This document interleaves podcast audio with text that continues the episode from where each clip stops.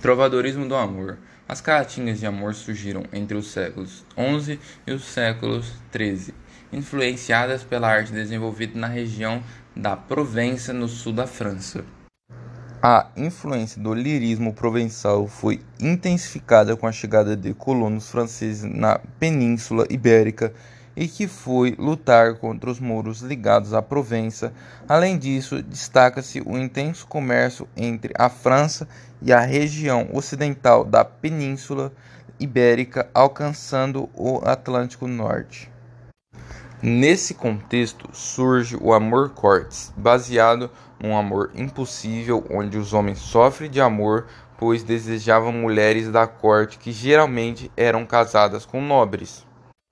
Esse conceito é mais intenso na voz dos trovadores da Galiza e Portugal, que não se limitam a imitar, mas a sofrer de maneira mais dolorida. Características e exemplos de caatingas de amor.